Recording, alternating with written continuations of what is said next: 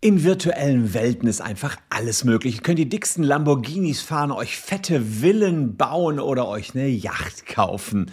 Das alles frei von jeglichen Verpflichtungen. Doch halt nicht so ganz. In dem Moment, wo ihr in virtuellen Welten Grundstücke erwerbt und die weitervermietet, gibt es den Staat den echten Staat und nicht den virtuellen Staat, zum Beispiel den deutschen Staat. Und der passt auf, dass ihr auch alles sehr schön versteuert. Kein Witz, sondern echt so passiert. Finanzgericht in Köln sagt, Vermietung und Verpachtung in virtuellen Wellen muss, Welten muss versteuert werden. Was da wieder los ist, erfahrt ihr in diesem Video.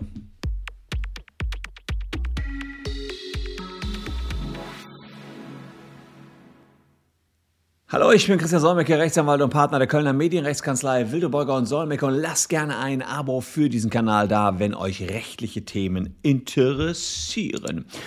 Ähm, Second Life war ja so die Mutter aller virtuellen Welten. Da konnte man sich Häuser bauen, rumspazieren, machen und tun, äh, was auch immer man will. Und in so einer virtuellen Welt kann man auch sich einen Avatar zulegen und Häuser bauen, Grundstücke kaufen und anmieten. Und genau so eine virtuelle Welt hatte ein Gerichtsverfahren zugrunde liegen, das sich jetzt vor dem Finanzgericht in Köln abgespielt hat. Da gab es die Möglichkeit, dass man sich ein Nutzerkonto zunächst mal kostenfrei anlegt und dann dort eben ähm, ja, Häuser mietet, also nicht baut, sondern mietet.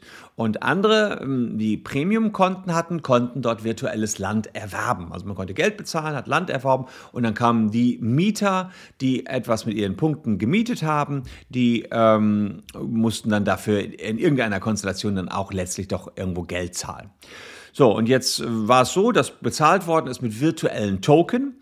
Und diese Token, auch derjenigen, die kostenfrei euch bezahlt haben, konntet ihr aber nachher in echtes Geld umwandeln. Gegen Gebühren ähm, konnte man das Geld beim Betreiber, das Ganze in Dollar austauschen und sich über sein PayPal-Konto dann auch wieder in Euro auszahlen lassen. So. Und das hat einer der virtuellen Grundstückseigentümer gemacht. Der hat sich mehrere Grundstücke gekauft, hat viele, viele Tokens bekommen von den äh, kostenfreien Usern und der Veranstalter des Spiels fand das so cool, weil dadurch die kostenfreien User so aktiv waren, dass er ihnen wieder was ausgezahlt hat.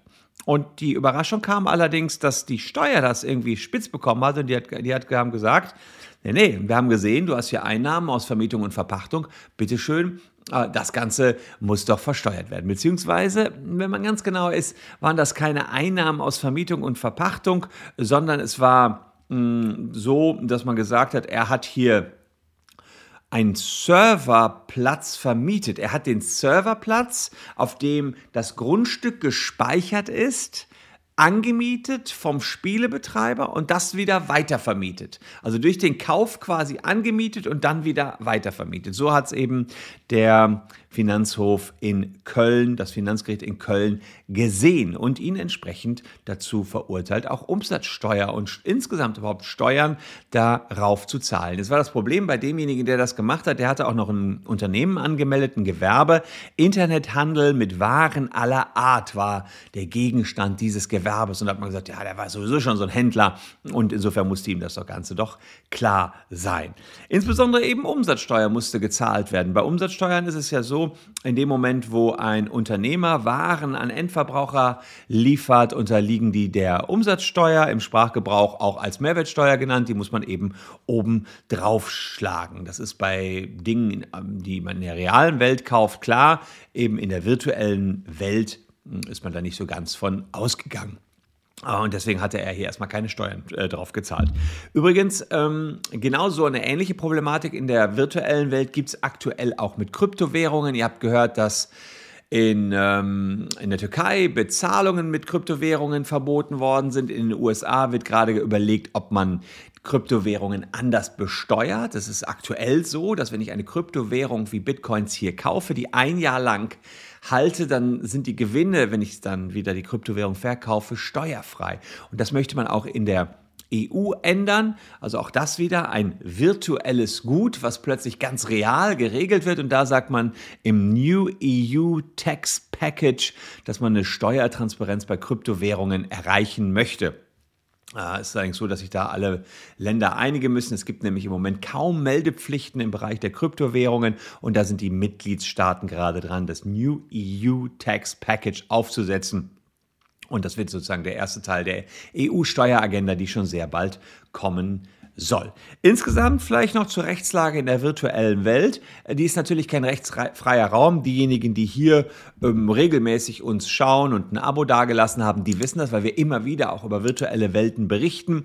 Es ist zum Beispiel so, dass Avatare Persönlichkeitsrechtsverletzung darstellen können, wenn ihr jetzt einen Avatar habt, der meinetwegen aussieht wie der Comedian Max Giermann beispielsweise, dann könnte der euch verklagen wegen Persönlichkeitsrechtsverletzung, hm, wenn ihr zu nah an ihm dran seid. Wenn ihr Güter kauft in der virtuellen Welt, dann sind das zwar keine Sachen. Wenn ihr dann Hammer kauft, ja, dann ist es kein Hammerkauf, kein, kein Sachkauf, aber es könnte ein, Re es ist ein Rechtskauf. Es wird also euch das Recht an einem Hammer übertragen. Also auch da wiederum wir haben für alles irgendwelche Regularien und auch wenn man ähm, irgendwelche Güter mit einer Fantasiewerbung, äh, Fantasiewährung kauft, also irgendwelchen, was, was weiß ich, äh, Donald Dagobert Duck Coins oder sowas, dann ist das ein Tauschvertrag, also Coins gegen irgendwelche virtuellen Güter. Also auch dafür haben wir dann eben das Tauschrecht und hm, wenn man dafür noch echtes Geld hingibt, dann kann es sogar ein echter Kaufvertrag sein. Habe ich einen Hammer gekauft, einen virtuellen Hammer für echtes Geld. Also Tausch- und Kaufvertrag finden da auch Anwendung. Was ihr seht ist, die virtuelle Welt ist geregelter, als der ein oder andere das vielleicht denken mag. Und diejenigen, die da immer ein Auge drauf haben, das sind unsere, oh Wunder, Finanzbehörden. Und damit ihr da äh, immer mal wieder euch hinterfragt, hm, habe ich Einnahmen, muss ich die eigentlich versteuern, habe ich das kleine Video hier mal produziert, um euch ähm, einfach nochmal ins Leben zu rufen, dass auch die virtuelle Welt einfach ja, schon ziemlich gut geregelt ist und die Behörden da ein Auge drauf haben. Wen solche Themen interessiert, wer ein Anwalt ist, eine Rechtsanwaltsfachangestellte ähm, oder sogar ein IT-Systemadministrator, schaut mal runter in die Caption. Wir suchen gerade starke Menschen, die uns unterstützen wollen, an unserem Standort in Köln arbeiten wollen. Bei Anwälten geht das sogar remote mittlerweile. Das ist ein bisschen einfacher, weil wir da so viel im Homeoffice gelernt haben, dass wir da auch Remote-Jobs anbieten. Schaut einfach mal unten rein in die Caption unsere Jobangebote und für alle anderen hier noch zwei Videos, die euch auch interessieren könnten. Ich äh, bedanke mich recht herzlich, dass ihr meine Gäste wart. Bleibt gesund, tschüss und bis morgen.